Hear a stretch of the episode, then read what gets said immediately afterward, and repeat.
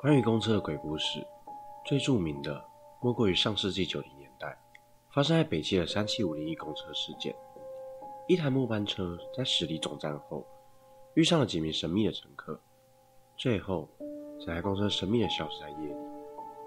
大家好，我是希尔，今天就来为大家解说中国十大灵异事件之一的北京三七五零一公车事件。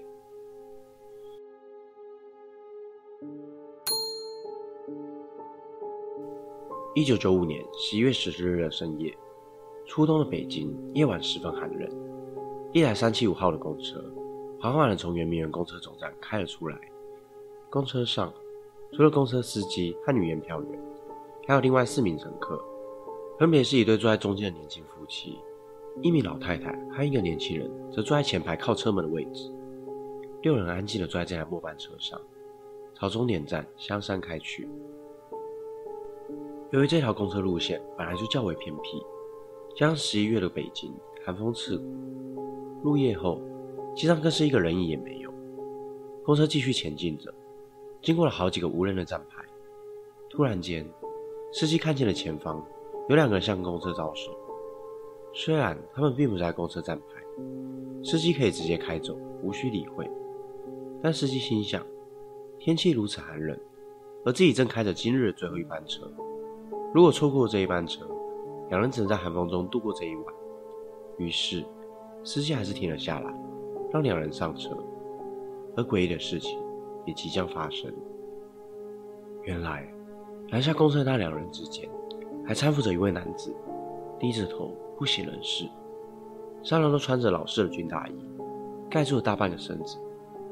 看着中间那名男子，女验票员关心的问道：“发生了什么事？”其他乘客们也感到了些许不对劲，但另外两人全都面无表情，一句话也没有说，默默地朝着最后一排座位走去。而三人上车后，车上也飘来了浓浓的酒气，司机便当作三人喝多了，并安抚其他乘客。天气寒冷，他们只是喝了几瓶烈酒御寒，却不小心喝多了，随后便关上车门，继续开着车。而坐在前排的老太太不停地转头打量着那三人。又过了三站，那对年轻的夫妻下了车，车上的气氛一片死寂。突然间，老太太打破了宁静，她向旁边的年轻人大声吼道：“年轻人，你刚刚偷了我的钱包，对吧？好手好脚的，为何要偷呢？”年轻人百口莫辩，只是不停地喊冤，只是他没有偷那位老太太的钱包。女验票员也上前缓解双方的情绪，想必其中应该有什么误会，但老太太的态度仍十分强硬，一口咬定就是年轻人偷了她的钱包。她要求司机直接将公车开往警局，要让年轻人学到教训。或许是不想多事，司机开了一段路后，将车子停在路边，让两人下车，并告诉他们这条街走进去就会看到警局了。随后。公车渐渐的远去，年轻人大声的向老太太呵斥：“你知道这是最后一班车了吗？跟你去了一趟警局之后，我该怎么回家？你这个老太婆到底有什么证据说我偷了你的钱包？”而老太太刚刚在车上坚决的态度，瞬间一百八十度的大转变。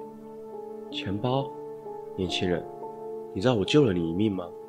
她缓缓的告诉年轻人：“你没看到刚刚上车的那三个人吗？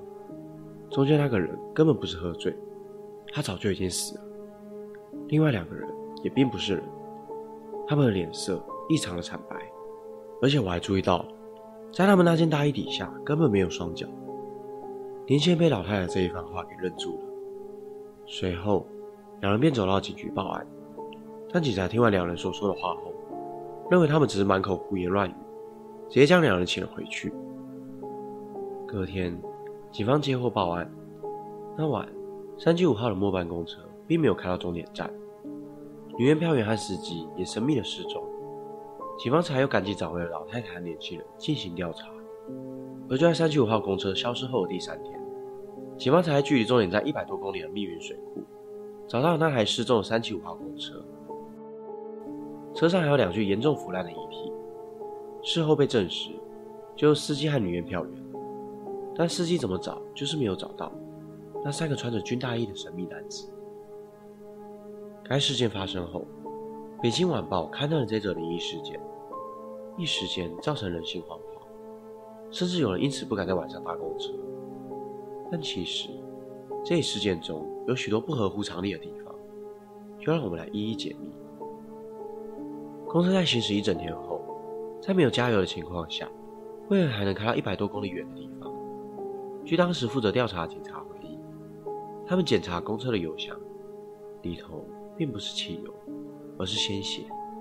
但有点常识的人都知道，即便是用鲜血作为燃料，也无法让车辆正常运作。接着，另一个疑点是，被发现的两具遗体，在两天之内就严重的腐败。要知道。在炎热的夏天里，这种情况也很难发生。更何况，该事件发生时是在低温的北京。而也有网友查阅了1995年11月的《北京晚报》，全都没有有关该事件的报道。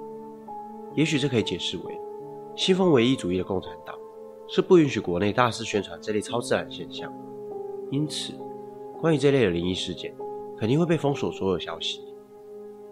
然而，类似于三七五号公车所发生的灵异事件，还曾发生在三三零和三三一号公车上，且故事的脉络也如出一辙。我查阅网络上许多相关资料，发现三七五路公车是真实存在的，但该路线从一九九五年至今，从未开往香山，而圆明园公车总站也是在两千年后才完工的。另外，网络上关于三七五号公车灵异事件的传闻，大概是从二零零七年开始的。这些种种的迹象，大大降低了这起事件的可信度。目前，大部分的网友都相信，三七五公车灵异事件是有后人无中生有的故事，即便曾发生过，但也掺杂许多虚构的成分。在共产国家里，并不允许鬼怪之说的存在。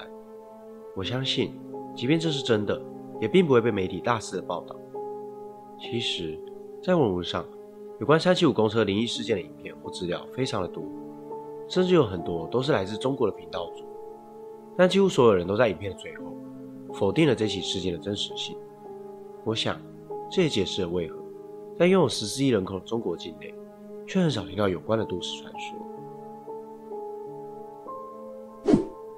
今天的影片就到这边，我每周都会持续的更新，欢迎订阅我的频道，并开启小铃铛，才不会错过最新影片上传的通知。我是希尔，我们下次见。